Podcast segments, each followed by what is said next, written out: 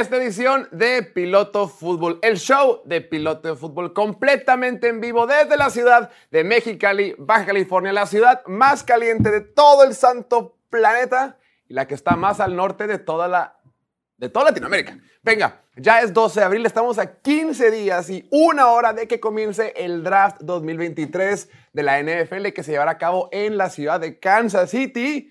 Y el día de hoy tenemos muchas cosas que platicar. Y para acompañarnos el día de hoy tenemos un invitado sumamente especial, un invitado honorable, el señor, el pastorcito, Diego, el Lordi. Diego, ¿cómo estás? Un aplauso, señor Diego. Que se chivea.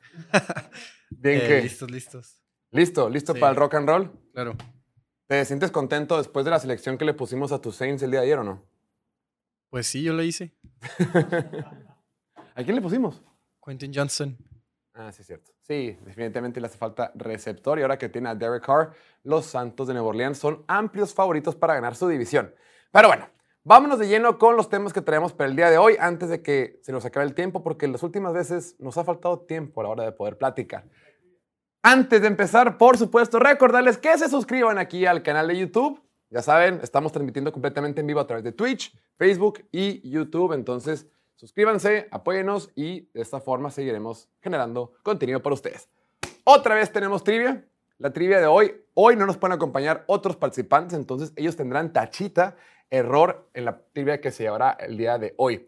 Y dice así, trivia, ¿quién tiene el récord en los Falcons de mejor promedio de patadas de despeje en una temporada? Fonts, la cara de Diego es la que delata todo. Opción A, Matt Bosher. Opción B, Rick Bryan. Opción C, Sterling Hofricher. Opción D, Chris Moore. Opción E, Dan Strisinsk. Un apellido muy mexicano. Diego, ¿a cuántos conoces de esta lista? Matt Busher. ¿Sí? ¿Quién es Matt Bosher? Me suena. Por eso lo voy, a, Falcons. lo voy a seleccionar. ¿Sí? Sí. Oye, yo estaba viendo esta lista porque yo preparé la trivia sin ver la respuesta y dije, voy a escoger esta pregunta porque neta no conozco a nadie estoy casi seguro que nadie en el estudio va a conocer a alguien. ¿Conoces a alguien? Bueno, aparte de. Mayor. Bueno, ¿a quién va a escoger? A Matt Busher. Tramposo. No, yo la neta, va a ser de Tim Marín. De Tim Marín, de Doping Way. Vámonos con el nombre más chistosón, el que más llama la atención. Opción E, Dan Strysinsk. Si le pego, soy lo máximo. ¿A cuántos has pegado en lo que, en lo que llevamos? ¿Llevas? ¿Cuántos llevamos? Como seis, Llevamos como, llevamos como cuatro y has pegado como dos o tres. tres. Digamos que dos. Tres. Ya vamos a hacer la cuenta ya para poder llevar el marcador de cómo van las cosas aquí en el estudio en cuestión a las trivias. Pero bueno, Diego, el día de hoy salió la noticia de que uno de los corredores más eléctricos y para muchos el mejor corredor de la NFL, o al menos en cuestión de talento, el señor Saquon Barkley de los Giants de Nueva York, comentó que no iba a firmar su etiqueta de jugador franquicia. Así lo reportaron distintos me- medios en redes sociales el día de hoy. Está muy curioso porque hace un par de meses los Giants dijeron, vamos a planear la temporada 2023.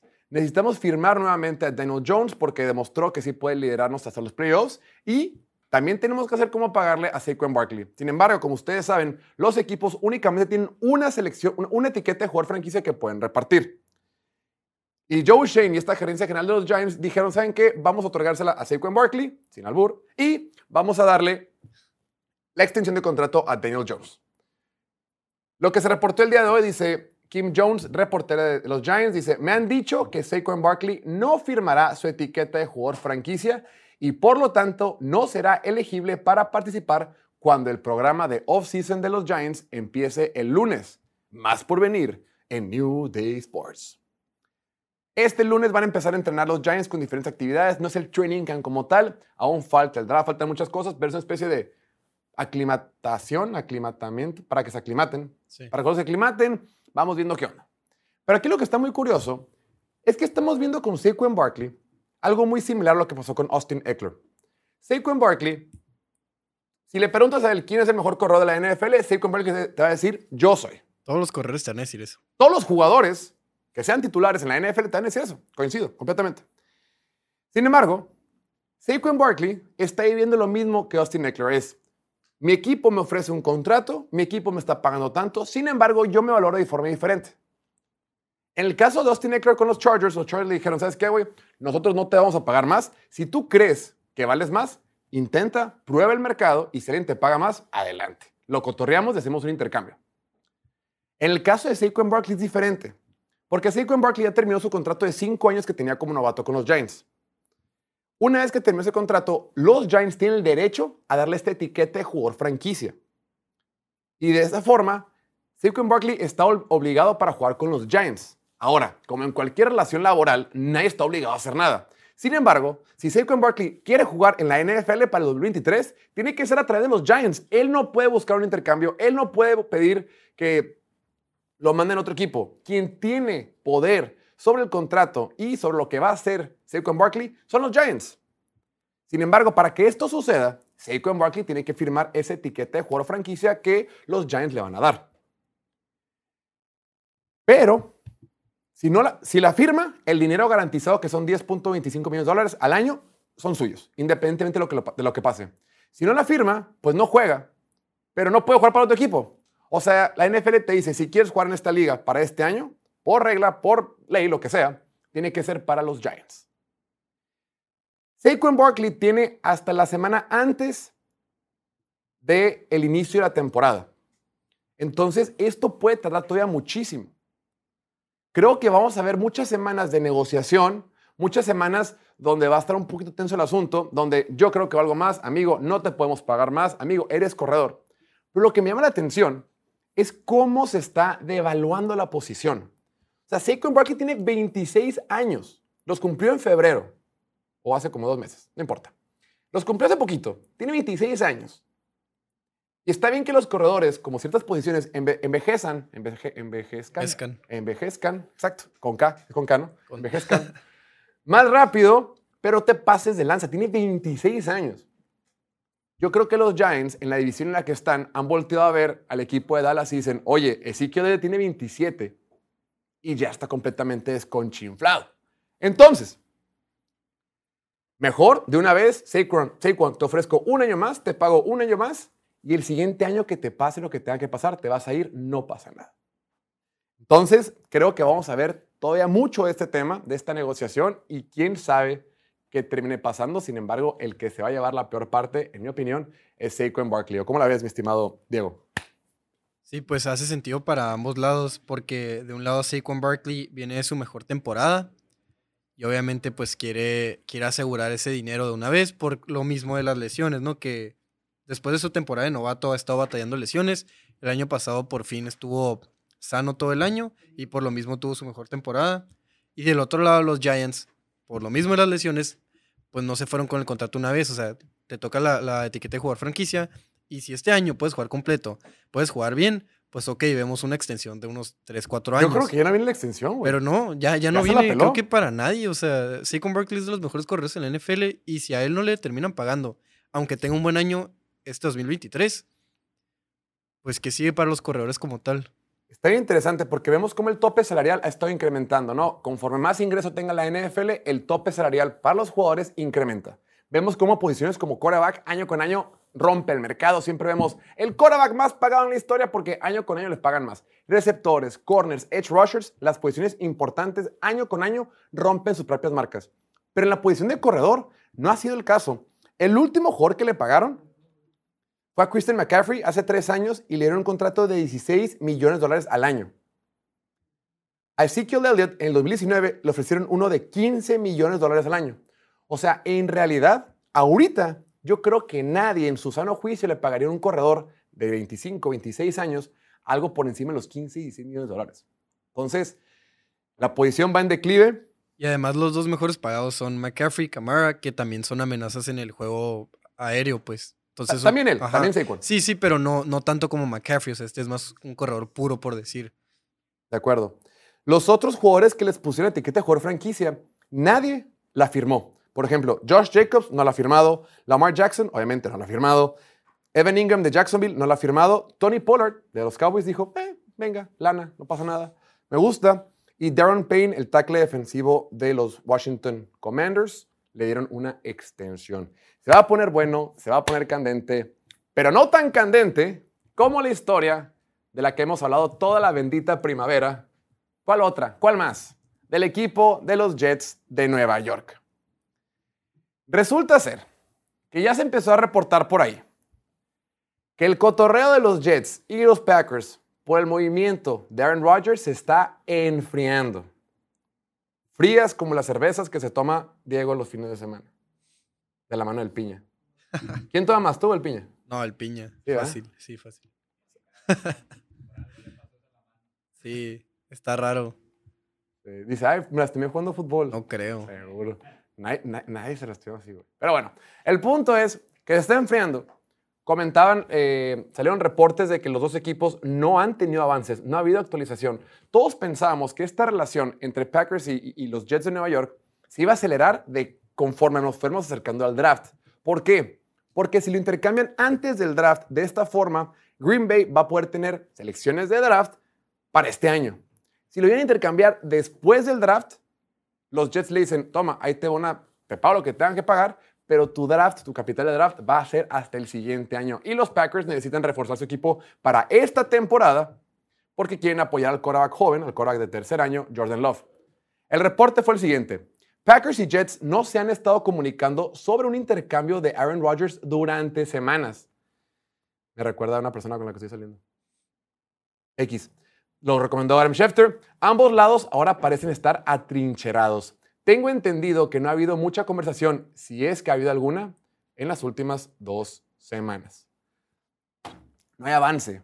Y yo creo que aquí los que están, es que los dos equipos están perdiendo. Repito, por un lado, Green Bay no logra tener este intercambio que necesita tener antes del draft para poder tener picks para este año.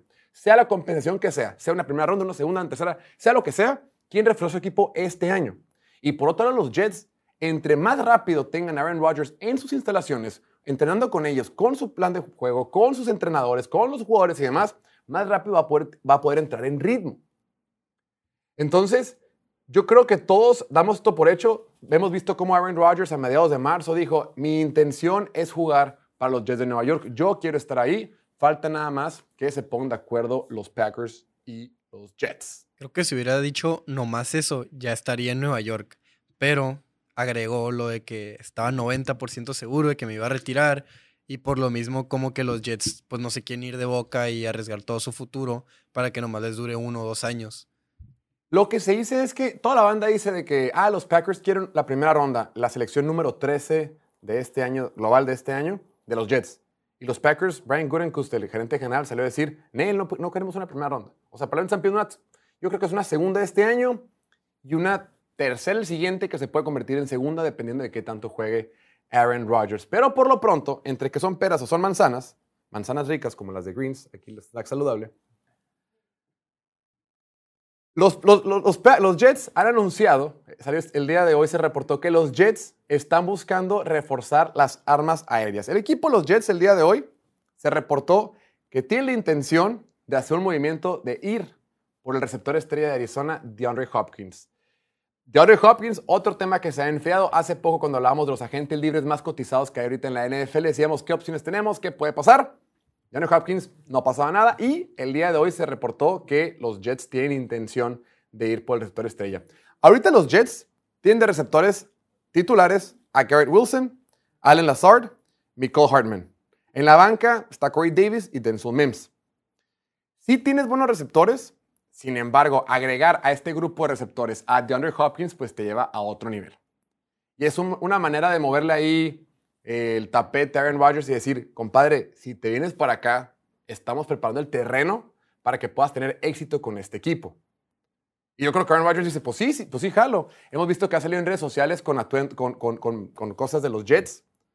Sin embargo, pues no depende de él. Qué padre que estén reforzando el equipo, qué padre que estén reforzando diferentes áreas de la ofensiva. Y le están armando un equipazo con todo y que soltaron hace poquito Elijah, a Elijah Moore, eh, que lo mandaron a, Cleveland.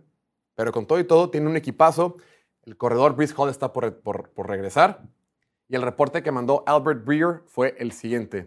Los Jets, vía Dove Kleiman, los Jets tienen interés en ir por el receptor de los Cardinals, DeAndre Hopkins, según Albert Breer. Y Diego, ¿Qué crees que pasa en este caso?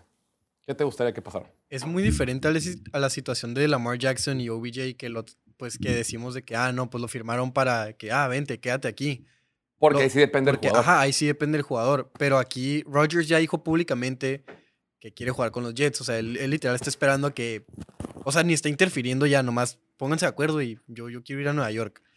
Entonces, esto pues hace sen- sentido para mejorar el equipo, pero tendría que ser por trade, ¿no? No, pues Sería firmarlo nomás. se había reportado hace poco que los Cardinals querían cortar a Johnny Hopkins para que no les costara. Pues si lo cortan y tienen el capital o el, el dinero, pues adelante. Pero si tienen que hacer un intercambio, la neta, que usen todo el capital de draft que puedan para ir por Rodgers primero. La neta, los que se la están pelando son los Packers, güey. Los Packers, si no se mueven, le van a tener que pagar 59.3 millones de dólares a Aaron Rodgers, güey. para que no juegue con ellos. No, O sea, para que esté en el equipo, para no que esté en el equipo. Pero dicen que ya quieren, dicen, ya queremos usar a Jordan Love. Y dices, ah, perfecto. Pero si nadie te compra, compra entre comillas, porque es intercambio, si nadie te intercambia por Aaron Rodgers, le tienes que pagar 53 millones de dólares, 59.3 millones de dólares. Entonces dices, "Ah, me la pe-". no sé, siento que tienen poder de negociación sobre los Jets, pero últimamente los Jets dicen, pues bueno, buscamos otra opción. Pueden intercambiar por otro quarterback, pueden intentar ir por Lamar Jackson en el draft, pueden subir, si de repente se empieza a deslizar un quarterback que esté ahí disponible, pueden subir al 7 o al 6 e ir por Will Levis o ir por Sí, Anthony pues Richardson. tiene la, la que la 12, 13. El 13. 13, o sea, no No están lejos. está, ajá. Y tienen, y tienen dos, segundas, eh, dos segundas rondas en este draft. Uno fue cortesía de Cleveland. Entonces, a lo que voy es que siento que ahorita tienen mucho más poder de negociación Jets que los Packers. Y mal que bien, pues, y dice que tienes a Zach Wilson, pero pues Zach Wilson, pues no, no es la opción, ¿verdad? Hey. Entonces, buen movimiento por parte de los Jets. Esto te sirve aunque te traigas a Lamar Jackson. ¿Sabes qué? Lo de Aaron Rodgers no se va a armar ni pedo, pues vamos por Lamar Jackson. Eh, Woody Johnson es de los dueños más ricos, más metidos de la liga. Él quiere que el equipo sea ganador y, eh, o sea, pues todo el mundo quiere que sea ganador, ¿verdad? Pero está, está muy metido, pues está muy inmerso en la actividad y toda la dinámica que pasa en los Jets de Nueva York. Imagínate, Garrett Wilson, Alan Lazard, Nicole Hartman y DeAndre Hopkins. Dices Alden Lazard como si diera mucho miedo o algo. No, es el cuarto. Ah, ya, ya. Mira, Garrett Wilson y Nicole Hartman veloces, güey. Y DeAndre Hopkins de posesión Sí, sí, sí. en las zonas. Alan Lazard, Igual. Pero no tan, no tan bueno, pero es como que su especialidad, por así decirlo. Alan Lazard de cuarto receptor. Se me hace que hay cosas peores en la vida. Como Pues comer café, como tomar café con mayonesa. Y comer plátanos con cáscara. Comer plátanos con cáscara. Pero bueno, ahí lo tienen. Vamos a tomar un pequeño break, un pequeño corte y al regreso, en tres minutitos, hablaremos de una división muy controversial de la NFL. Después de que terminó la era de Derek Carr, estas son las tres principales necesidades de los Raiders de cara a la temporada 2023. Número 3, quarterback. Todos sabemos que Jimmy Garoppolo no será la respuesta a largo plazo. Lo firmaron para mantener el barco a flote por un par de años en lo que encuentran al próximo quarterback franquicia, que bien podría ser Will Levis o Anthony Richardson. Número 2, Edge Rusher. Chandler Jones tiene 33 añotes y la temporada pasada estuvo muy lejos de ser lo que esperábamos. Fuera del excelente Max Crosby, este equipo necesita más opciones en el exterior de la línea. Número 1, corner. Al momento de esta grabación, los corners titulares son Nate Hobbs y Duke Shelley. Esta defensiva tiene muchos huecos, pero ninguno es tan grande como este. Por suerte, hay bastantes corners buenos en esta generación y con una selección top 10 podrán escoger al que más les guste. Síguenos para más contenido de fútbol americano. La era de Aaron Rodgers en Green Bay está a nada de terminar y está por comenzar la de Jordan Love. Estas son las tres principales necesidades para los Packers de cara a la temporada 2023. Número 3, safety. En una división con el mejor receptor de la liga en Minnesota y una ofensiva súper explosiva en Detroit, simplemente no la van a armar con Darnell Savage y Rudy Ford como titulares. Número 2, tight end. Tanto Robert Tonyan como Mercedes Lewis cambiaron de equipo, pero por suerte esta generación del draft cuenta con muchos Tyrants excelentes que podrían caer hasta la segunda ronda. Y número 1, obviamente receptor. Se lo negaron a Rodgers durante toda su carrera, pero ya estuvo bueno. Necesitan un receptor en la primera ronda para desarrollar a Jordan Love. Alguien que lo acompañe durante la próxima temporada y tenga el talento para ser uno de los cinco mejores en toda la liga. Pero conociendo a los Packers, seguro piensan que Christian Watson será ese alguien y no tomarán a nadie hasta la tercera o cuarta ronda. Síguenos para más contenido de fútbol americano.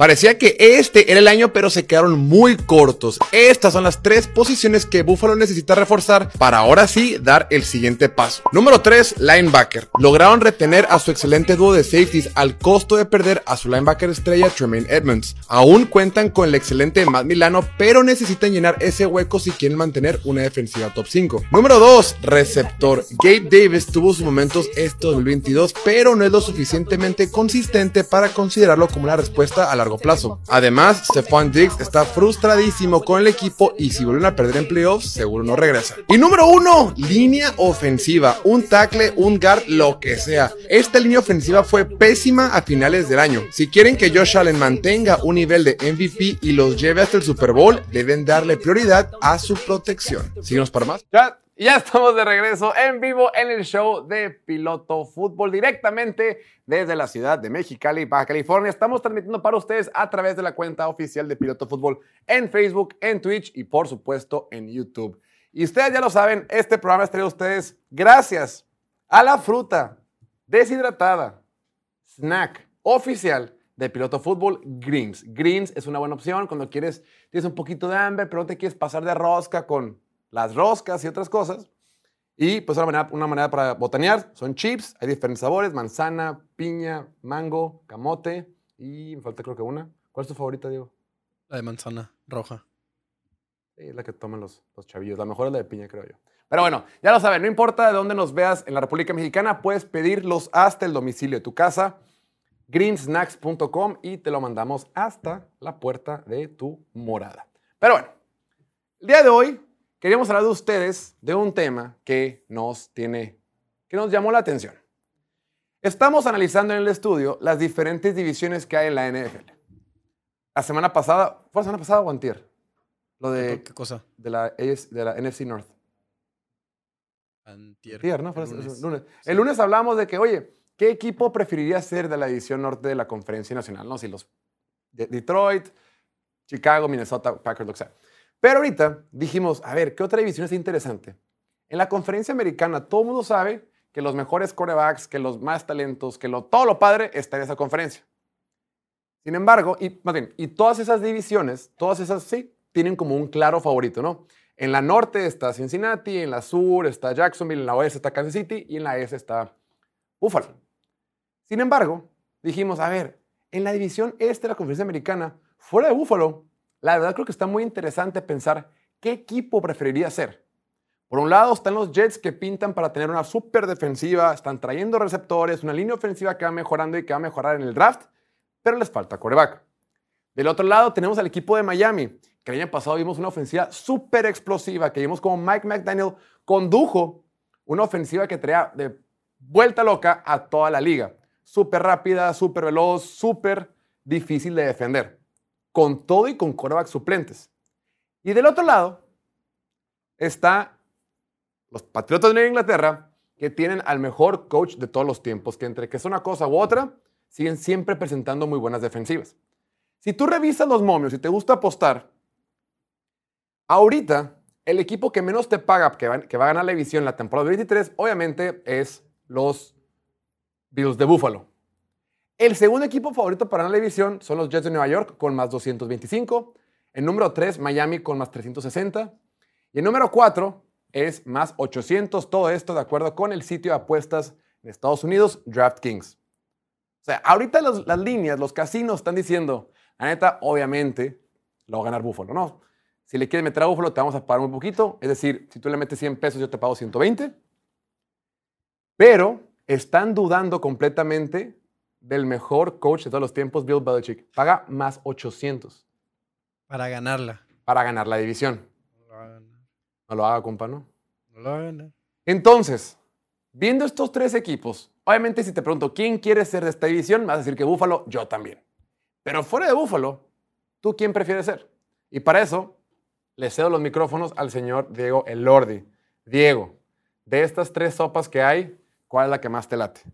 Creo que podemos descartar inmediatamente a los Patriotas. Qué hater, güey. Quizás el único argumento para decir yo quiero ser los Patriotas en este momento es para poder estar como los fans de Steelers los últimos 10 años y decir tengo 6 Super Bowls, soy la franquicia con más Super Bowls y pues ando ahí compitiendo todos los años, ¿no? De que entrando y saliendo de playoff, ¿no? Aunque no haga mucho ruido ya que haya entrado a playoff.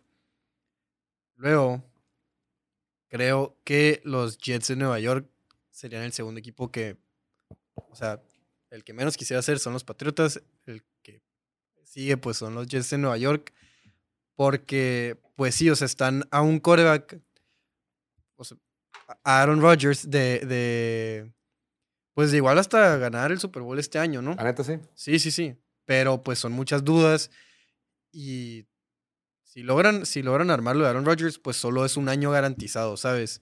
O sea, nada, nada te garantiza que la próxima después del Super Bowl, que gane, lo que sea, que no, pues ya tuve como una, un, fue un retiro espiritual y dije que no, o sea, ya gané dos Super Bowls, gané otro MVP, me tengo que retirar en la cima antes de manchar más mi nombre, o sea, me hubiera retirado el año pasado, pero como me fue mal, pues quise regresar un año más, con un equipo lleno de armas y pues ya me fue bien y se retira.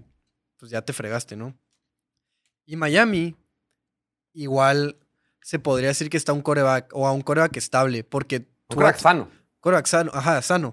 Que, que pues esté ahí todo el año, ¿no? Porque cuando tú estaba en su mejor versión, era la mejor ofensiva de la liga, era la, la ofensiva más explosiva, con Tyreek Hill, con Jalen Waddle, Raheem Mostert, todos, todos hacían jugadas. Hasta Gesicki. Y bailaba.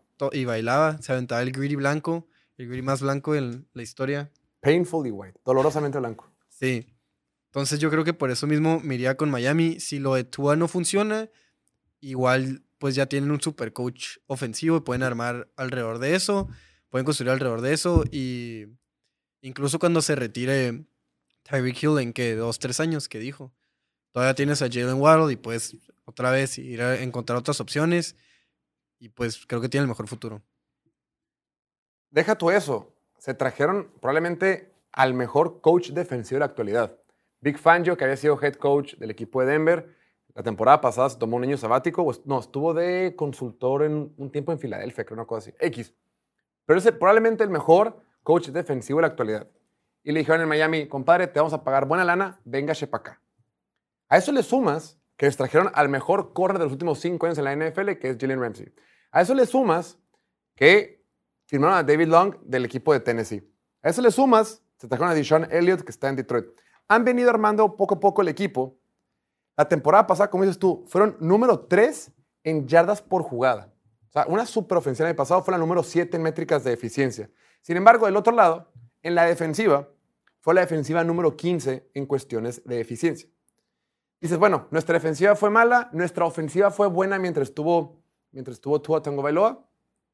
Sin embargo, ahora para la temporada vamos a reforzar la defensiva, nos tenemos un nuevo head coach, bueno, perdón, un nuevo coordinador defensivo y en teoría, en papel, el equipo está completo. Ahorita, como están las cosas, a, Miami únicamente le falta un tight end y le falta un tackle ofensivo. Ambos lo pueden conseguir en el draft. Es cierto que en el draft únicamente tienen cuatro selecciones para este año. Una se la quitaron por la multa y la otra se la dieron a los Broncos de Denver por Bradley Chubb.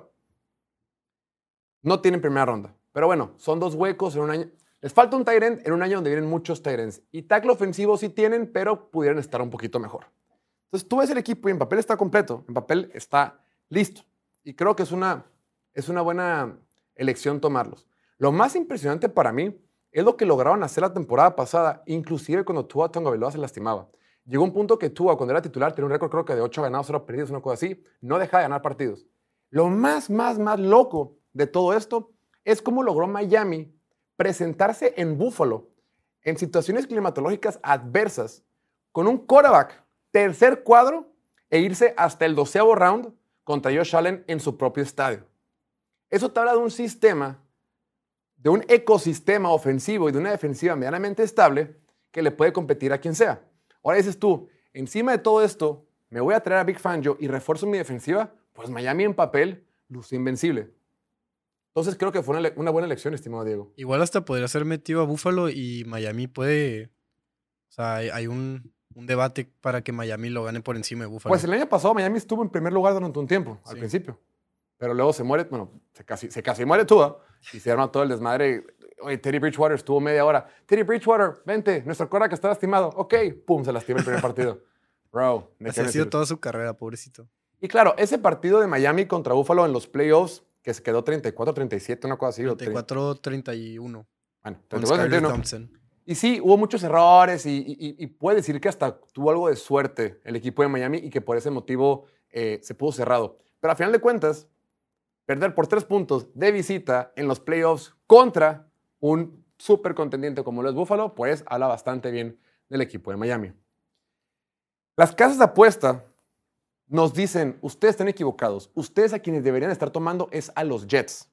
Lo decíamos, esta defensiva de los Jets en realidad, únicamente perdieron a Sheldon Rankins en la agencia libre, tackle defensivo, y a Nathan Shepard. Les hace falta línea defensiva. Pero tienen tanta profundidad en la posición que si perdieron un par de, jugadores estrella o titulares, no pasa nada por la profundidad, pueden suplirlo. Aún así, esta defensiva, que se mantiene el mismo head coach Robert Sale, que es esta eh, mente defensiva que ha logrado tener éxito en los Jets. El año pasado fue número 5 en métricas de DVOA, 2 en yardas permitidas por jugada, 3 en yardas permitidos por intento de pase, 4 en puntos permitidos y fue número 3 en presiones generadas a los corebacks rivales. Fue una súper defensiva y prácticamente vuelve toda. O sea, de un lado tienes una súper defensiva de los Jets. Es cierto que año con año es más fácil que haya continuidad en el éxito de una ofensiva que de una defensiva. Por lo general vemos mucho más variables, mucho más variante. Una defensiva un año puede ser buena, otra regular y así puede ir cambiando. Vemos más consistencia en las ofensivas. Pero bueno, puntualmente en papel esta defensiva debe funcionar por lo que hemos comentado. Y del otro lado, tienes un super receptor con Garrett Wilson, una línea ofensiva que tiene un par de huecos, pero va a estar bien. Un super corredor de segundo año con Brice Hall y dices, oye, creo que todo el mundo quisiera hacer los Jets de Nueva York. No pasa nada, solo nos falta un coreback. El solo decir, solo nos falta un coreback, es como que, güey, yo ya soy millonario, nada más falta tener dinero, güey. O sea, no tienes lo que te hace importante y que es lo más difícil de ser un buen equipo, el tener un buen coreback. Entonces, yo sé que es casi un hecho que Rodgers va a ir con los Jets. Yo sé que todo el mundo quiere las tres partes, tanto Jets como, como Packers, como Aaron Rodgers, todos quieren hacer el intercambio. Pero mientras no se haga, pues no lo tienes. Y ahorita tu coreback suplente, Mike White, ya juega con Miami. Está Zach Wilson nada más. Y todos hemos visto el potencial que puede, hasta dónde puede llegar un equipo como los Jets, bien armado, bien rodeado de talento, con un cora como Zach Wilson. Entonces, este equipo de los Jets creo que se va a seguir reforzando. Tienen seis selecciones en este draft. Tres en el top 50. Tres, ajá, tienen 42 y 43, ¿no? Sí. La, la 13, 42 y 43. Y el año pasado la ofensiva de los Jets Ahí te va, ¿eh? Una super defensiva el año pasado. Y el año pasado, en todas las métricas, eficiencia, yardas por jugada, yardas promedio por intento de pase, yardas por acarreo, puntos permitidos, promediaron una defensiva número 26-27. Perdón, una ofensiva 26-27. O sea, una ofensiva bastante mala, una defensiva muy buena y se quedaron a, bueno, al final ya no, pero se quedaron prácticamente a unos dos partidos de meterse a los playoffs. Si tan solo Zach Wilson no hubiera tenido 134 intercepciones, los Jets estarían en otro nivel. Y tuvieron a los dos mejores novatos ofensivos. Bueno, Brees Hall, antes de que se lesionara, era, pues andaba ahí entre los favoritos para ganar el premio y pues lo terminó ganando Garrett Wilson. Y, compañero. y también, y lado defensivo, pues estaba Amat Garner. Pero ahí te va, amigos, mi estimado Diego. Te parece mucho el Gus. Tienes mucho en común con Gustavo. Qué bueno, qué bueno. Se me hace un error dar por descontado a los Patriotas de Nueva Inglaterra. Ya sé que los Momes los tienen en más 800 para ganar la división. Pero si yo quisiera ser fan de cualquier equipo, no por el entretenimiento como tal, porque los Patriotas por lo general no son entretenidos, pero sí por el éxito que podrían llegar a tener, yo me inclinaría por los Pats. Hemos dicho en este programa hasta el cansancio que lo que ha hecho Bill Belichick como gerente general es cuestionable en el mejor de los casos. Y en el peor de los casos, pues ha cometido error tras error. Sin embargo, si algo ha hecho bien Bill Belichick año con año, es demostrarnos que sus defensivas siempre son top. Las últimas cuatro temporadas, en tres de ellas la defensiva de los Patriots fue al menos top 4. El año pasado fue número 3 en métricas de eficiencia, número 4 en yardas permitidas por jugada, y número, fue top fue 11 en puntos permitidos. Número 7 en presiones generadas. Fue una muy buena defensiva con todo y que carecía de estrellas. Entonces los Patriotas los dan muy por descontados o, como, ya los tenemos muy olvidados, pero tenemos que tener algo muy seguro. El lado defensivo siempre va a estar.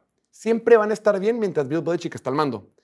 La bronca el año pasado viene en la ofensiva. Se les ocurrió hacer una tontada, una locura de tener un coordinador ofensivo sin experiencia y a la ofensiva le fue mal.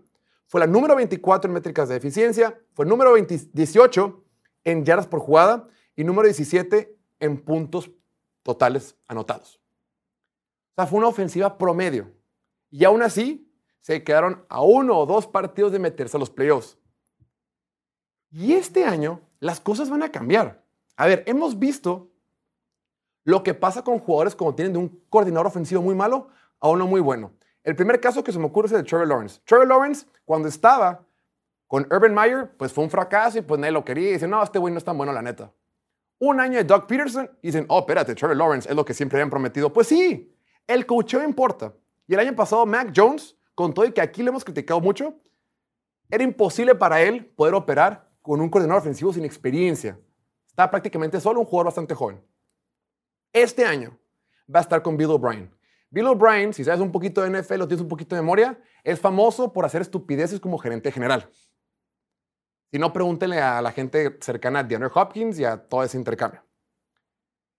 Sin embargo, como coordinador ofensivo es muy exitoso. La última vez que eh, eh, Bill O'Brien fue coordinador ofensivo en la NFL fue en el 2011. La ofensiva de los Pats en aquel entonces, número 3 en métricas de eficiencia, número 3 en puntos anotados, número 3 en yardas permitidas por, yardas por jugada y número 3 en yardas por intento de pase. Número 2, perdón. ¿No llegaron al Super Bowl ese año? Sí, perdieron contra los Giants. Fue mi primer Super Bowl. Y claro, estaba Tom Brady. Y lo entiendo, ¿no? Obviamente Tom Brady es Dios y todo lo que quieras. Pero ya tenemos evidencia de que Bill O'Brien puede conducir una ofensiva de campeonato. Y recordemos que los Patriotas históricamente no tienen ni corredores estrellas, ni linieros superestrellas, ni receptores superestrellas. Es un sistema. Y ya sé que fue comandado por Tom Brady, pero es un sistema bueno donde Mac Jones podría funcionar. Chance no como Tom Brady, pero mínimo algo mejor que ser la ofensiva número 24 de la NFL. No tienes que subir de la 24 a la 1. Con que subas de la 24 a la 10 y mientras la defensiva se mantenga, sólida como siempre, el equipo va a estar bien. Ahora, el año pasado los Patriots decimos, ah, los Patriots tuvieron bien gachos el año pasado y no sé qué. Pero los Patriots tuvieron mejor diferencial de puntos que equipos de playoffs como los Chargers, Seattle, Minnesota, Giants y Miami. Entonces, repito, esta defensiva te va a mantener los partidos. Esta defensiva te va a permitir competir. Y mientras la ofensiva, con un coordinador ofensivo nuevo, medianamente te haga promedio, como mínimo, va a ser un equipo de playoff y muy probablemente se van a llevar el segundo lugar de la división. Habiendo dicho eso, los Patriots tienen 11 selecciones en el draft. 11. Y no saben draftear. No saben draftear, pero si, tienes 11 tiros en el beer pong, ¿no? Metes una, una la, la, pelotita, ¿no? Algo tienes que meter. La defensiva va a ser la misma, únicamente cortaron a Jalen Mills, pero fuera de eso, el equipo está completo. Al equipo, la neta, la neta. regresó, la ¿no? ¿Eh? Y regresó algo así, ¿no? No sé si regresó. Sí, pero lo van a cambiar de posición, creo. Ah, ya no, eso se me perdió. Pero el punto es que Mac Jones ya nos demostró que puede ser funcional. En su temporada novato nos dijo, conmigo pueden llegar los playoffs. Segundo año le ponen al peor coordinador ofensivo de la NFL y no les fue bastante bien y aún así se quedaron bastante cerca. En este tercer año, con un coordinador ofensivo ya comprobado en la liga, un coordinador ofensivo que ya nos ha demostrado que puede eh, liderar un grupo ofensivo, pues yo creo que los Patriotas no los debemos descontar, sabiendo que está el señor Bill Belichick al mando. Ya le toca a alguien más. ¿A qué? A pues, ser bueno en esa división. O sea, ya Buffalo, obviamente no, pero ya les toca ser malos. Tuvieron sus 20 años de, de grandeza y pues así funcionan las cosas. Ahora, este va a ser el año para evaluar a Mac Jones. El año novato le fue bien, pero el último como que falló. El pasado tuvo, neta, la peor experiencia posible solo después de la de Trevor Lawrence. Este año, con un buen coordinador ofensivo, veamos cómo le va y ahora sí lo evaluamos. Porque los Patriots ya nos dijeron que no lo van a soltar, lo que no dura un poquito más y a ver qué pasa.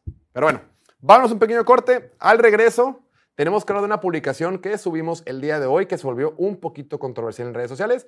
Ya lo comentaremos. Regresamos en tres minutos y medio. Venga. ¿Por qué nadie quiere a Stetson Bennett en la NFL? Después de ganar dos campeonatos nacionales consecutivos con la Universidad de Georgia, Bennett por fin se declaró para el draft de la NFL como un prospecto de 25 añotes. Es más viejo que varios quarterbacks que continúan desarrollándose en la NFL como Justin Herbert, Jalen Hurts, Trevor Lawrence y Tua Tagovailoa. Bennett ni siquiera es visto como uno de los 10 mejores quarterbacks en el draft de este año según muchos analistas, ya que es muy pequeño, le falta brazo, es inconsistente con su precisión, no le va nada bien cuando lo presionan y en realidad el sistema de Georgia le facilitaba mucho sus lecturas. Además cumplirá 26 años a mediados de su temporada de novato y pues eso de que lo hayan arrestado por intoxicación pública pues no le ayuda para nada. Se proyecta que será seleccionado en las últimas rondas del draft y una vez más tendrá que trabajar muy duro si busca ascender a un puesto titular. Conoce al Tyrant de colegial que están comparando con Travis Kelsey. Él es Dalton Kincaid de Utah. Nació en Las Vegas, Nevada, donde asistió a la preparatoria Faith Lutheran en Summerlin. Jugó básquetbol durante todos sus cuatro años ahí y únicamente jugó fútbol americano en su último año cuando sus amigos lo convencieron para que se uniera al equipo. Como un prospecto cero estrellas, no recibió ofertas y decidió asistir a los tryouts en la Universidad de San Diego. En 2018 acumuló 11 anotaciones en tan solo 24 recepciones y la siguiente temporada le fue tan bien que se le presentó la oportunidad para transferirse a la Universidad de Utah. En 2020 únicamente jugó en 5 partidos en vista de la pandemia y en 2021 por fin tuvo una temporada completa donde acumuló 510 yardas y 8 touchdowns en 36 recepciones. Y el año pasado explotó con 70 recepciones para 890 yardas y 8 touchdowns,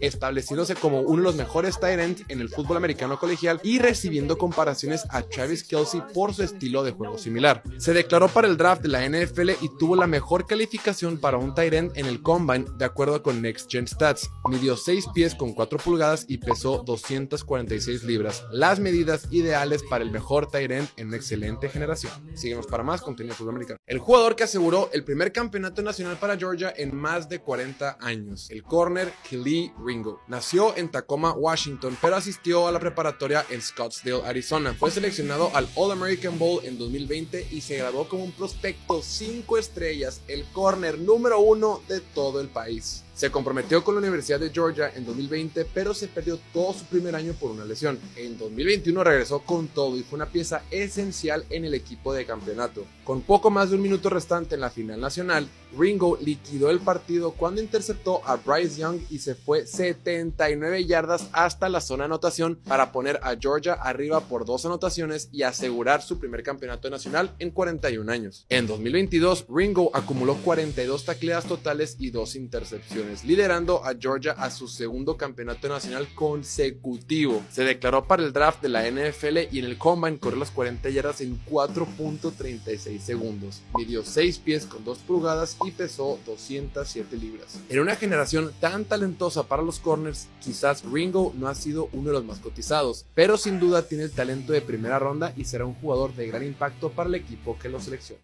Ya estamos de regreso en vivo desde la ciudad de Mexicali en el show de Piloto Fútbol. Y ya, tenemos que responder la trivia que hicimos al iniciar el programa. La trivia más difícil en la historia de estas dos semanas que llevamos en vivo el show de Piloto Fútbol. Empieza. La trivia dice, ¿quién tiene el récord en los Falcons de mejor promedio de, de patadas de despeje en una temporada. Opción A, Matt Bosher. Opción B, Rick Bryan. Opción C, Sterling Hofrichter. Opción D, Chris Moore. Opción E, Dan Streisings, o como se diga. Ya tan entendí la pregunta. ¿Es quién patea más largo? ¿Cómo ¿Quién es? tuvo las patadas de despeje?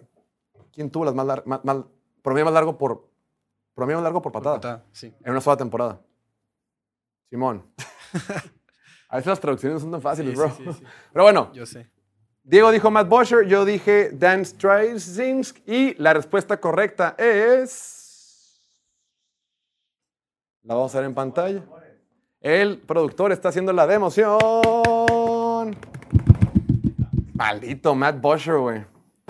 Ya sabes. Ya la habías visto, No ¿ah? lo había visto, no lo había visto. Dante le estás enseñando las respuestas, las preguntas. No, no, no. Están, cons- Métete al drive, no sale están reciente, cons- no estás no conspirando. abierto, no estás conspirando. Si llega a ganar Diego, van a empezar a rodar cabezas. Gané justamente otra vez. Matt Bosch, de no conocía yo a nadie, qué esperación. Pero bueno, me están reportando que tenemos noticias, Diego. Salió una, un breaking news. No me lo vas a creer. Adivina de qué equipo, me digo. ¿Ahorita? ¿Salió un breaking news? ¿Qué no está pendiente? ¿Estás en Tinder nomás ahí en el teléfono y qué onda? No sé. Salió la noticia que los Giants de Nueva York, salió otra noticia de Nueva York. Otro jugador estrella ya dijo que no se va a presentar el lunes a entrenar hasta que no se arregle la situación de su contrato. ¿Quién es? Tiene que ser algo de cura esto. No te lo juro no. Sí. Estrella en Nueva York. Sí. No sé. la defensiva. ¿Quién es el único estrella en la defensiva? Dexter Lawrence. Sí. Dexter Lawrence hoy acaba de anunciarse, se lo hace tres minutos, que no se presentará hasta que se arregle la situación de su contrato. Entonces, como que ya, lo agarraron como de bromilla, de decir, si Saquon Barkley no va a entrenar para poderse negociar, pues hagamos un poquito de huelga, yo tampoco me voy a presentar, háganle como quieran, me necesitan, y si alguien tuvo una super temporada en el 2021, en el 2022, perdón, fue el señor Dexter Lawrence, aunque en los playoffs no jugó tan bien. Por eso no vino Oliver hoy. Sí, ya son dos equipos. Imagínate que los Giants se presenten sin Saquon Barkley y sin Dexter Lawrence para la próxima temporada. Pero bueno, hagamos en pantalla breaking news. Pero con Daniel Jones ya bien pagado.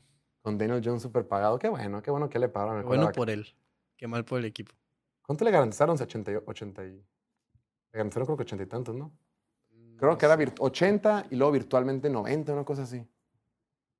Y es que ya hay diferentes garantizados. Ya dicen de que hay garantizado y completamente garantizado. 92 millones garantizados. Pero de esos no sé cuáles son completamente garantizados. como, como 12 los que no. Los que les... X. Bueno, ya estamos ahí viendo en pantalla esta publicación de JPA Football.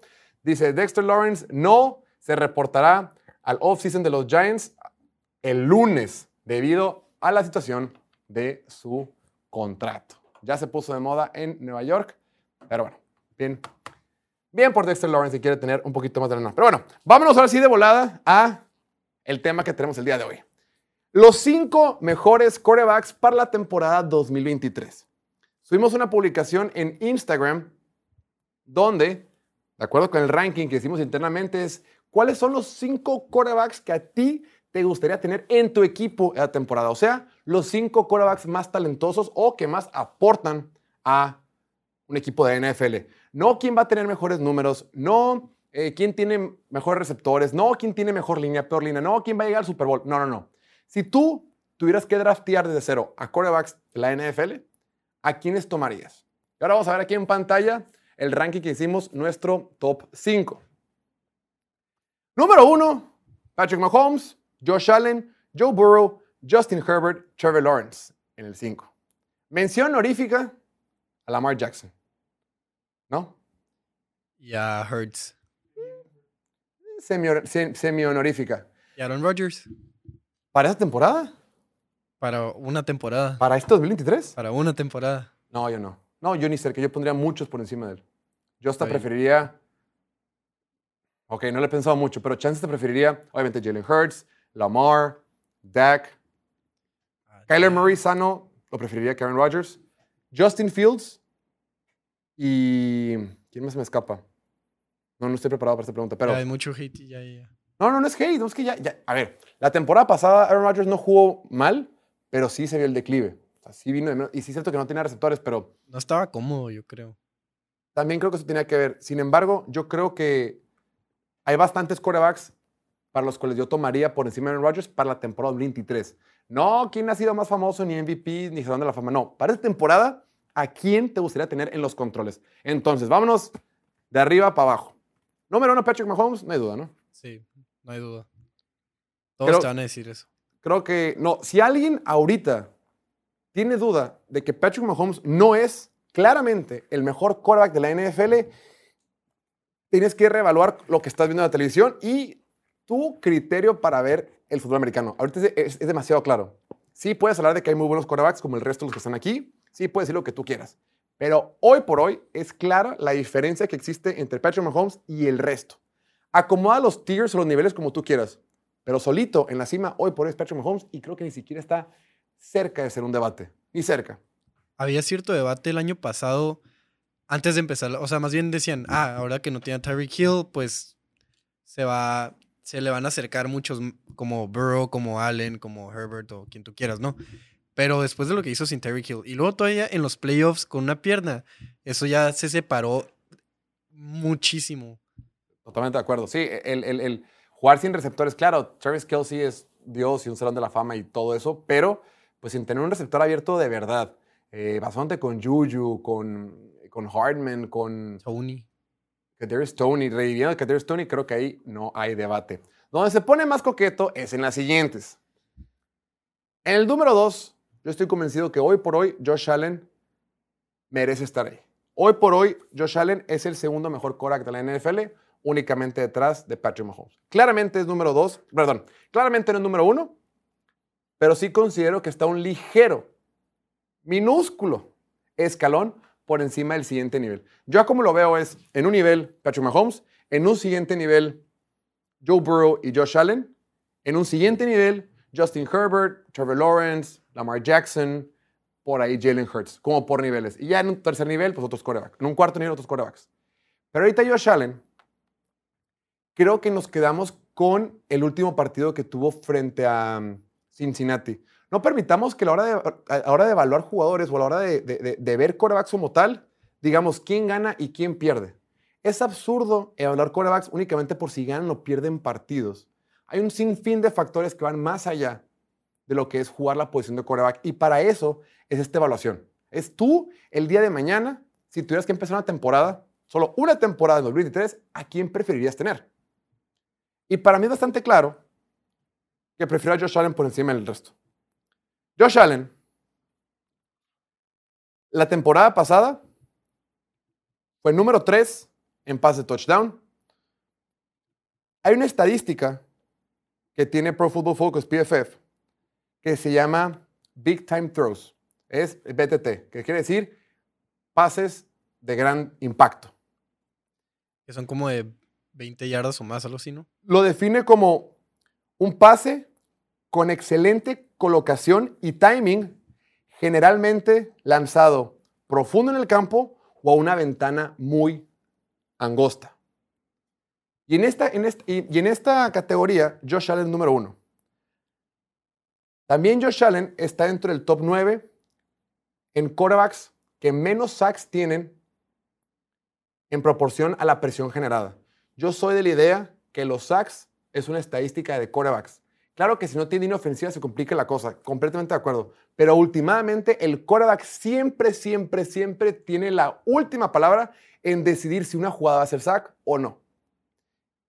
Está comprobado que cada vez que hay un sack en una serie ofensiva, es tres veces menos probable de que tu equipo no, de que la ofensiva note un touchdown en esa serie. Los sacks matan series ofensivas. Los sacks matan partidos. Entonces, si alguien, todos en esta lista, están dentro del top 10 en esta, en esta, en métrica, excepto Joe Burrow. Joe Burrow está en el 23. O sea, Joe Burrow se permite esos sacks. Y por último, Recordemos que el año pasado, si te quieres quedar con el Josh Allen del año pasado, más allá de que estuvo lesionado gran parte del codo, más allá de que hayan perdido contra Cincinnati en la nieve o lo que sea, también tuvo un coordinador ofensivo de primer año.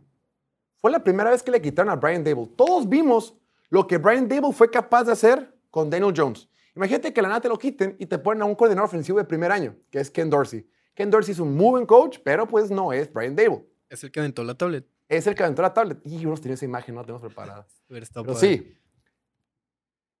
Entonces, tienes todos los atributos físicos para ser un buen quarterback. Tienes el, el cañón en el brazo, tienes la estructura física. Y lo más valioso que lo separa de los demás, fuera de Patrick Mahomes, es lo que te puede hacer con sus piernas. Josh Allen la temporada pasada corrió para 808 yardas. Dices, ah, eso no sé, es mucho, poco, no sé. Pues bueno, fue el segundo que más tuvo, tercero que más tuvo en toda la NFL. Quarterback. Josh Allen promedió 5.9 yardas por acarreo. Cada vez que él corre el balón, promediaba 5.9 yardas. El corredor que más yardas por acarreo tuvo en toda la NFL, corredor de verdad, con al menos 250 acarreos, es Aaron Jones. Aaron Jones tuvo 5.3. O sea que Josh Allen como corredor es el mejor corredor de toda la NFL. Y yo sé cómo funcionan las corridas de un quarterback. Yo sé que no son exactamente igual. Pero lo que Josh Allen puede hacer por tu equipo con su brazo, con lanzamientos de alto impacto y además con sus piernas, para mí es evidente que es el quarterback más útil, servicial en la NFL después de Patrick Mahomes. Tú me vas a decir, güey, es que se puede lastimar con las corridas, no va a ser largo plazo. Me vale madre a largo plazo. Yo quiero para esa temporada, para una sola temporada, para mí claramente sería Josh Allen por encima del gran Joe Burrow. Pero primero te quiero escuchar a ti, antes de pasar, mi estimado Diego. Es difícil alegar en contra de todo eso porque quizás esté de acuerdo con que Josh Allen puede ser más emocionante, puede hacer jugadas más impresionantes, puede hacer corridas que nadie más hace, que los brinca, que les mete el Firm. De hecho, al, principio del año, a mí me está gustando mucho Josh Allen y también estaba, me subí ahí, pues dije que no, si iba a ser el MVP, que van, van por todos los Bills y todo eso.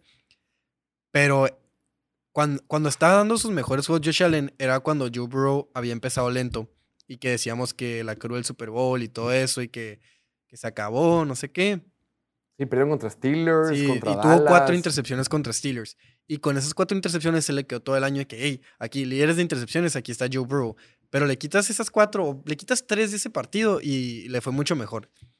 Y Josh Allen, si bien te puede dar muchas jugadas emocionantes, muchos touchdowns largos, muchas corridas que nadie más puede hacer, también fue el número uno en turnover worthy plays. Jugadas Explica, explica qué es eso. es una jugada, ya sea, ajá, o sea, una jugada digna de, de intercambio de balón. perder el balón. De perder el balón, sí, o sea, tipo, tiras un pase y le caen las manos al defensivo, pero no lo atrapa. Eso te lo cuentan como jugada digna de, o sea, debió haber sido intercepción, ¿no? O un fumble que, se- pues, te lo tiran, pero lo recupera tu equipo, entonces, pues, no te cuenten las estadísticas o lo recuperas tú, pero en realidad, pues, fue, fue un intercambio de balón, ¿no? Claro. Y Josh Allen ha sido constantemente, ha estado ahí arriba en lo- entre los top de eso. De hecho, pues era, era el problema que había desde que entró a la liga, ¿no? En su primer año tuvo más intercepciones que touchdowns, tuvo un frío de fumbles. Su segundo año también pues, fue, fue, fue mejorando, ¿no? Y al final del año empezamos a ver ese Josh Allen otra vez. Y quizás por eso mismo favorezco tan fácilmente a Burrow. Quizás yo también me quedé con mar- mal sabor de boca.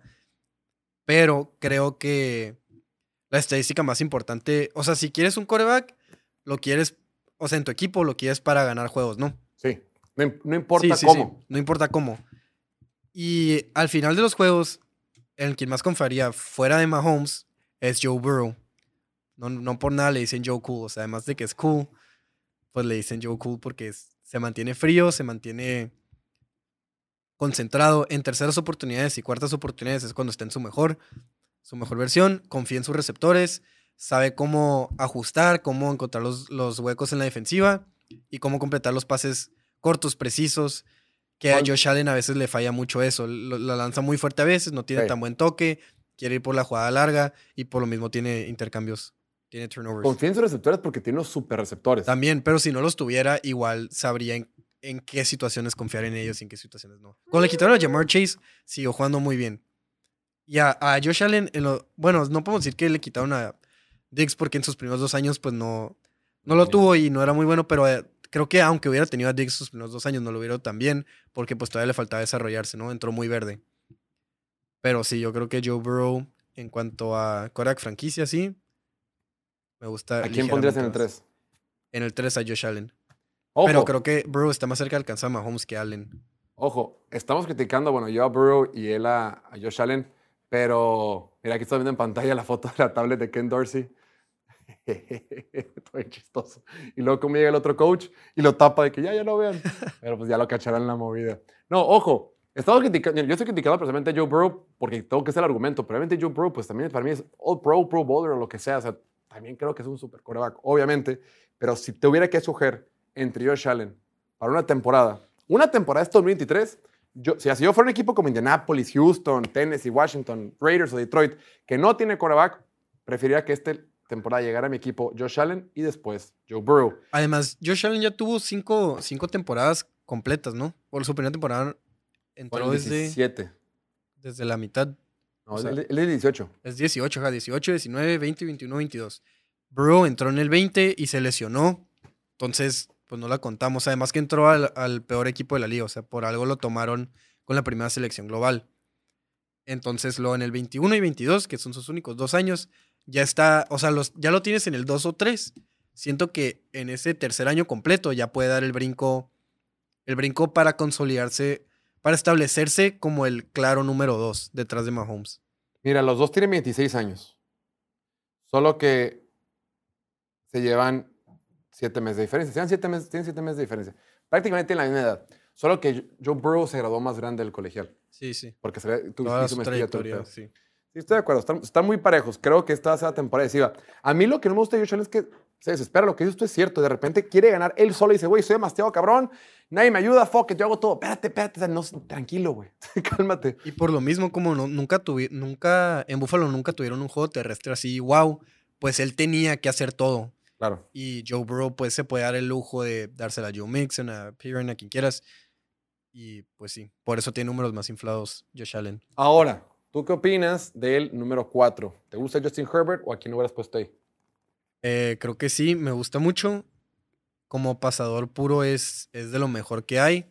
Si no, si no estuviera con los benditos Chargers, quizás ya no habría, no habría debate que es un coreback top 5. Y ahorita algunos hasta te van a criticar por meterlo en el top 5. Sí, si vas a argumentar, es que no ha ganado en playoff, no te vamos a contestar. sí, no, no. Nadie te va a responder si dices es que no ha ganado Super Bowl. Eso no es argumento. Es a qué quarterback pondrías en tu equipo. Recordemos que estuvo bajo Joe Lombardi. Por algo corrieron su coordinador ofensivo. El año pasado los Chargers tuvieron un montón de lesiones en la línea ofensiva. No tienen receptores rápidos. Y los que tienen, Mike Williams y Keenan Allen, permanentemente están lastimados o algo pasa con ellos o lo Y que no sea. son rápidos. No son rápidos. Son grandes. Son grandes, son de correr rutas cortas, de, de ganar con el cuerpo y demás, pero no tienen esas amenazas profundas. Y el último, lo que vimos el año pasado de Trevor Lawrence, hablando de estos lanzamientos de alto impacto y demás, Trevor Lawrence fue número 4 de la NFL. Y Trevor Lawrence fue el sexto quarterback de toda la NFL al que más le soltaron pases. Imagínate lo que puede hacer Trevor Lawrence si tuviera buenos receptores. Ahora que llega Calvin Ridley. O sea, Trevor Lawrence básicamente fue un novato la temporada pasada, porque antes, ya lo hemos dicho, jugaba con Urban Meyer, el peor head coach que ha pisado un campo de NFL. Ya con Doug Peterson, una mente ofensiva, un ex quarterback que sabe qué rollo, se pudo desarrollar y el tipo fue Pro Bowl. Pro Bowl ya no pesa tanto, yo sé, pero bueno. demostró que puede ganar inclusive en playoffs, demostró que puede liderar a su equipo solo, sin receptores. Ahora le agregas a Calvin Ridley. Le trajeron, le están reforzando la línea ofensiva. Eh, la defensiva está un poquito mejor. Ya va a tener un poquito más de ayuda porque tampoco tenía defensiva. Y Trey Lawrence va a dar mucho, que hablar, va a dar mucho de qué hablar esta temporada. Después de ahí, yo pondría a Lamar Jackson y ya los demás los podemos ver otro día. Antes de terminar, ojo, que todos los quarterbacks son de la conferencia americana, ¿no? Sí. Va a dominar la NFL. Va, vamos a tomarnos tres minutitos más, un pequeño break y al regreso están unos chavos muy, muy simpáticos de la ciudad de Chihuahua que nos acompañarán para cerrar el programa. Nos tardamos tres minutitos, venga. La joya oculta de la Universidad de Alabama, el safety Brian Branch. Nació en Fayetteville, Georgia y fue criado principalmente por su madre, ya que además de que estaban divorciados, su padre tenía muchos problemas de salud y en rara ocasión podía ver a su hijo. Branch asistió a la preparatoria Sandy Creek donde jugó tanto safety como receptor. Se graduó como un prospecto 4 estrellas, el safety número 3 de todo el país. Se comprometió con la Universidad de Alabama antes de la temporada 2020 y poco después su padre falleció. Branch ahora tenía un nuevo propósito, algo por qué jugar. Poco a poco fue mejorando hasta tener su mejor temporada el año pasado cuando acumuló 90 tacleadas, 3 sacks y 2 intercepciones. Se declaró para el draft de la NFL como el mejor safety de su generación y quizás no habías escuchado mucho de él ya que toda la atención para Alabama se va al quarterback Bryce Young y al otro defensivo Will Anderson, quienes seguro se irán en el top 10. Pero que no te sorprenda cuando escuches el nombre de Brian Branch en la primera ronda de este draft. Síguenos para más contenido de fútbol americano. Conoce la historia de uno de los mejores receptores del draft, Quentin Johnston de TCU. Nació y creció en Temple, Texas, en una familia militar. Desde pequeño demostró interés en el fútbol americano y en preparatoria se estableció como un prospecto cuatro estrellas, recibiendo ofertas por las universidades más grandes del estado como Baylor, Texas y claro, TCU. Se comprometió con TCU por ser una escuela relativamente más pequeña que lo hacía sentir como parte de una familia. Desde el principio se estableció como el mejor receptor del equipo, promediando 22.1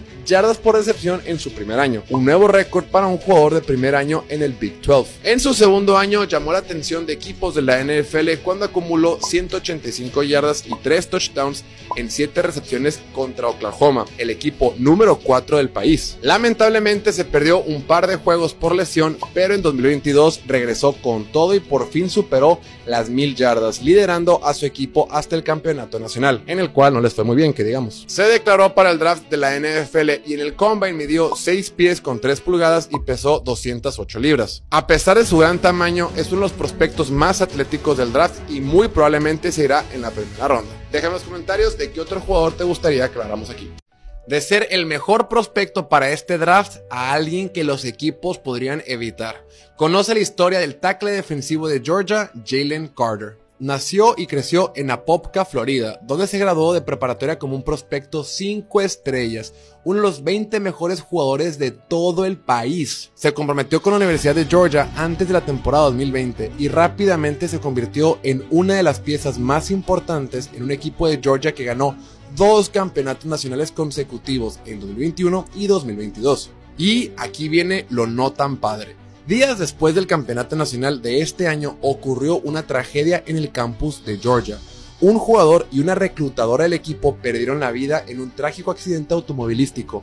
En ese entonces parecía ser un incidente aislado, pero recientemente salió a la luz que el carro que se estrelló estaba jugando carreritas a eso de las 3 de la mañana junto a otro vehículo conducido por el mismo Jalen Carter. Rápidamente su valor en el draft disminuyó un poco cuando se ordenó su arresto, pero una vez que se resolvió aquella situación, tuvo la oportunidad de redimirse en su Pro Day. Lamentablemente le fue muy mal en los ejercicios que hizo. Quizás todo el tema del arresto lo desconcentró un poco y por eso le fue tan mal. Pero incluso si le hubiera ido bien, los equipos de la NFL no hacen mal en pensarla dos veces antes de pagarle millones de dólares a alguien con problemas de madurez. A pesar de todo esto, su increíble talento probablemente será suficiente para que sea una selección top 10 en este draft. Síguenos para más.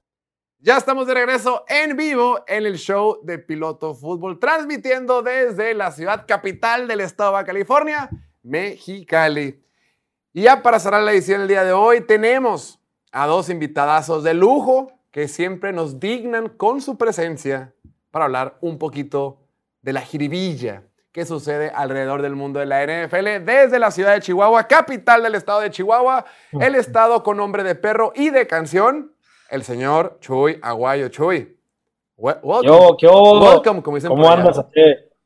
Welcome. Acá no, no, estamos poquito arengados, pero no tanto como en Ciudad Juárez. Aquí ya listísimos. ¿Tú cómo andas? Bien. Este, un poquito intrigado por lo que van a platicar el día de hoy. Siento que eh, hoy puede ser la última vez que grabemos por la cancelación, pero no pasa nada. Venga, ya como toque. Y también nos acompaña compatriota, el señor Kevin Lamas. Kevin con una gorra que se encontró tirada en un bote de basura y dijo, hoy es momento de reciclar. Bienvenido, mi Kevs. La de gala, la de gala, la de gala.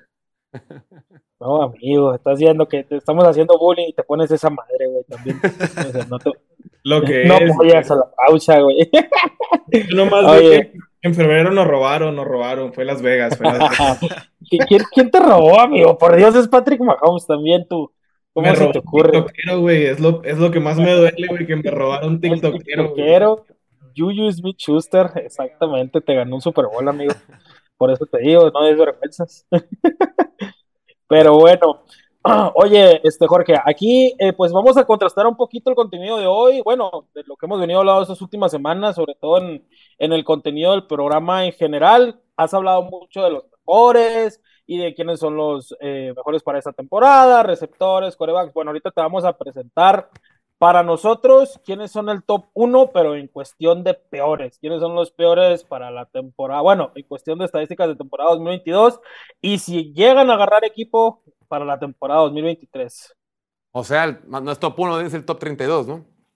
Es el top 30. Venga. el top 32. Estoy listo. Más, memeables, más memeables.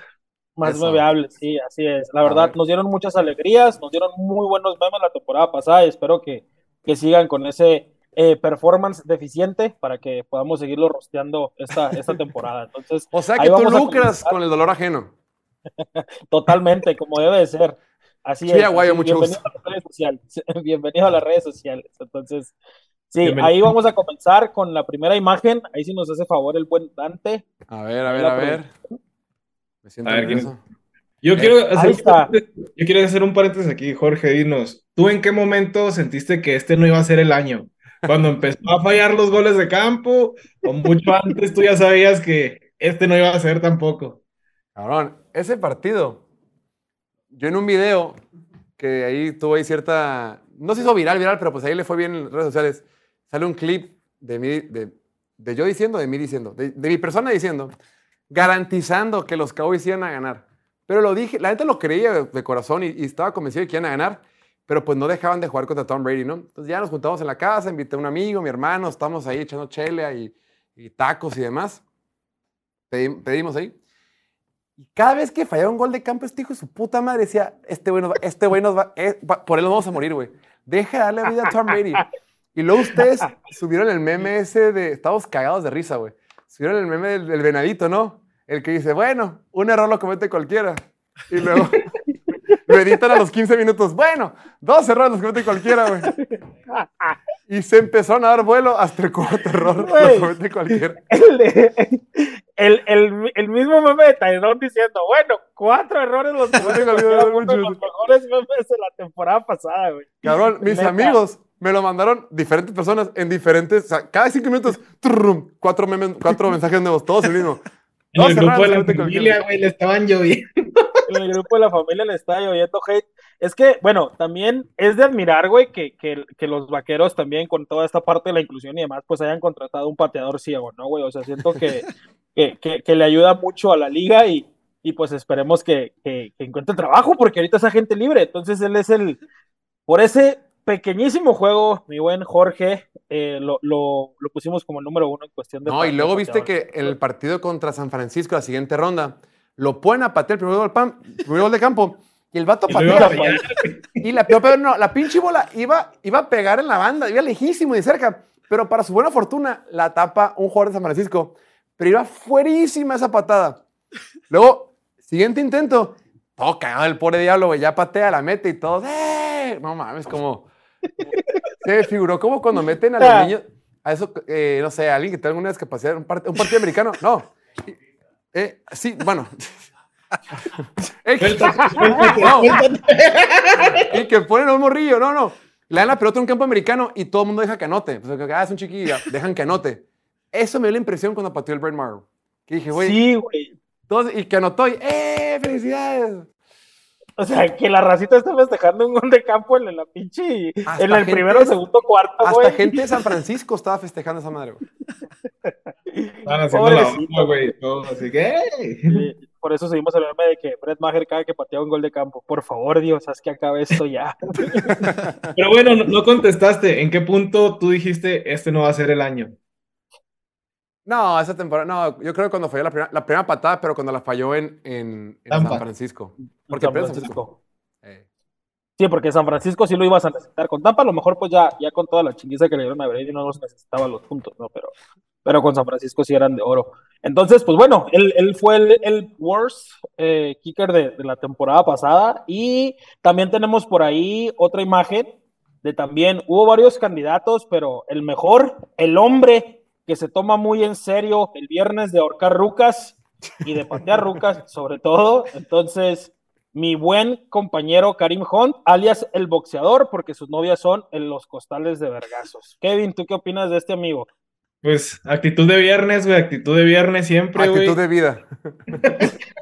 A mí lo que más me daba risa, no sé si se acuerdan que toda la temporada pasada estuvo mame, y mame, y mame, güey, déjenme salir, sáquenme, sáquenme, sáquenme. Y Chuy, ¿qué hizo, güey? Pues nada, ¿no? Ni, Nada. ni touchdown, güey, ni nada. No llegó Mira. ni siquiera a las 500 yardas ese amigo. güey. Y, y sí, anotó por ahí, me parece que tres touchdowns, eh, pero no llegó ni a las 500 yardas. Tuvo una temporada deficiente y sobre todo, pues también por lo extra, ¿no? La extra cancha, que, que le gusta, trae ahí broncas con, con las morras, trae ahí un par también de denuncias de, de golpes, no de morras, también de, de vatos y pues mi amigo es violento, güey. Es un, es un Oye, güey pero violento. Eso- Cle- Cleveland tiene una cierta filia por la gente La gente menos violenta, la gente violenta. ¿no? Les da Es una como segunda que- oportunidad.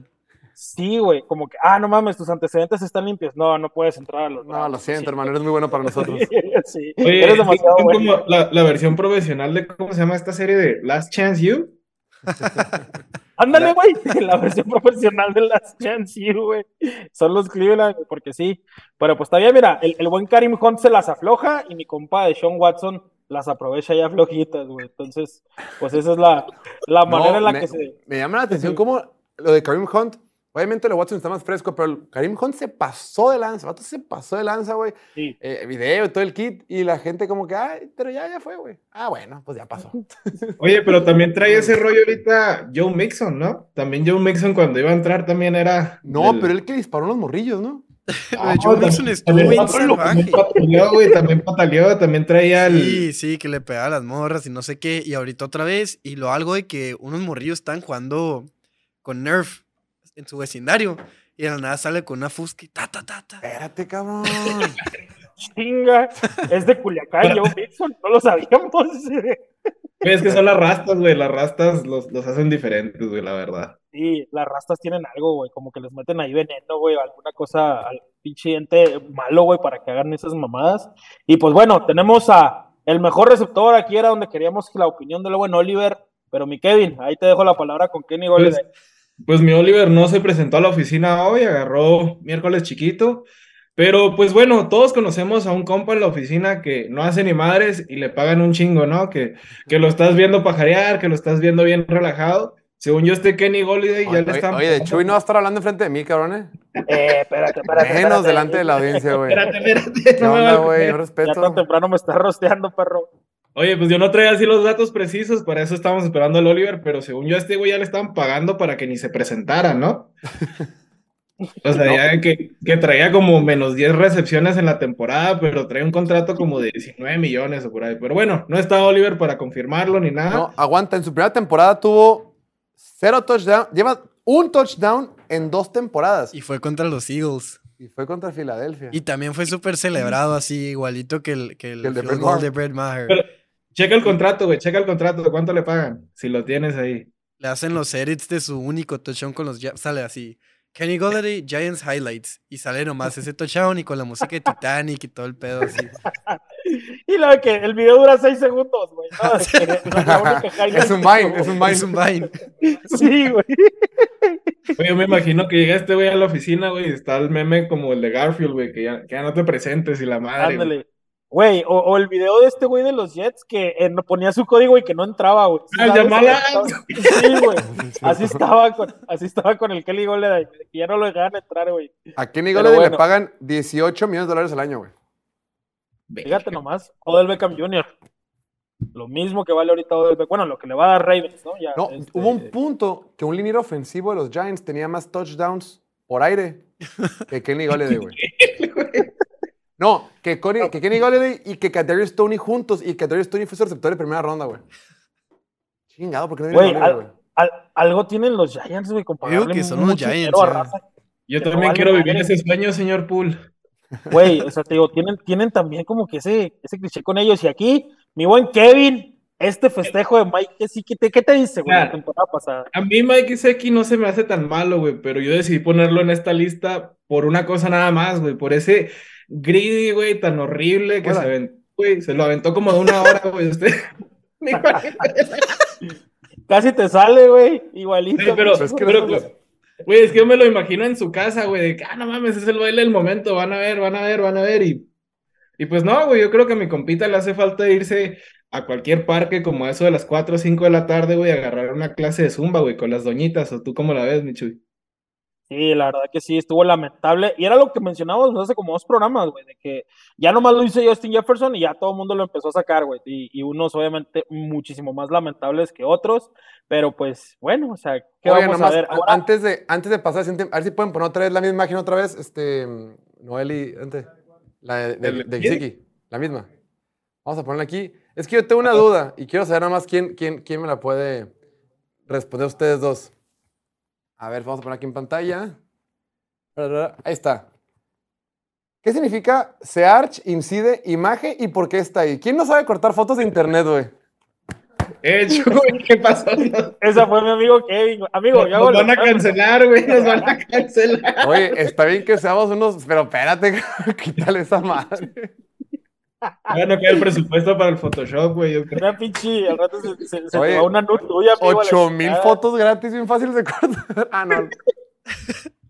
Güey, la que trae gota de agua así bien fea, güey, que no ves ni Sí, güey. madre, güey. Toda pixeleada. No, sí, ese, ahí al rato vamos a, digo, pues es que no podemos hacer todo, güey, también, o sea, yo me enfoco en los memes, así que Bueno, pues, estamos viendo en pantalla otro. Ahí está, el coach del año. El coach del año para los Colts, el buen Jeff Saturday. Siete derrotas y una victoria en las últimas, en los, sus últimos ocho juegos. Y lo peor de todo, güey, te ganan los pinches Texans en el último juego. En el último casi minuto, güey. Y pues con eso los Texans se fueron para abajo. Yo creo que ha sido lo mejor que hizo este cabrón, güey. Mandar a los Texans a la segunda ronda. ¿Tú qué opinas, Kevs? Güey, ese güey me tenía bien nervioso, güey, porque su segundo juego fue contra las Águilas y casi se los chingan, güey, casi Sí. pierden las contra estos cabrones, güey. Era cuando este güey iba a dejar de ser Jeff Saturday y iba a ser Jeff Sunday, güey. Pero no, güey, aquí es la típica, güey, que tú conoces, que tú eres amigo del patrón, güey, porque a este güey lo metieron por, por, por conocidos, ¿no, güey? Sí. Cuando que ven, güey, te voy a pagar una feria, güey, cáile, tú nada más cotorreala tantito, güey. Pero como dices tú, güey, se chingaron a los Texans. Pero en ese partido yo digo que hubo como, como gato encerrado, ¿no? Porque también era Lobby Smith, güey, para ayudarle a los Bears y todo esto, ¿no? Entonces era, pues, pelada de inválidos como en South Park. Oye, nomás para seguir, el, lástima que no vino Martín, porque la única victoria que tuvo Jeff Saturday fue contra los Raiders, 25-20, y a Filadelfia perdieron 17-16. Se cagaron pinches Eagles, cabrón. Me tenía bien nervioso, güey, la neta, la No, neta. tenemos que meter las últimas fotos porque ya se nos va a acabar el tiempo. A ver, tenemos por ahí las últimas. Faltan dos o tres. No, ya nada más falta una. Una, ¿no? Bueno, Sí. ya con eso nos tenemos que retirar porque nos acaba el tiempo. Mi estimado Chuy, mi estimado Kevin, muchas gracias por acompañarnos el día de hoy. Y a todos los que nos ven desde casita, el celular, desde la oficina, el baño, el taller. ¿Cómo es en la casa, en taller, la oficina? ¿Tenga usted alguna pomada por ahí? Pero bueno, muchas gracias. Eh, gracias a la producción, a Viri, Diego, Noel, Dante, Kevin y el buen Chuy que nos acompañan el día de hoy. Mañana, en punto de las 5 de la tarde, hora del centro de México, estaremos otra vez aquí en el show en vivo de Piloto Fútbol. Muchísimas gracias. Nos vemos. Chao.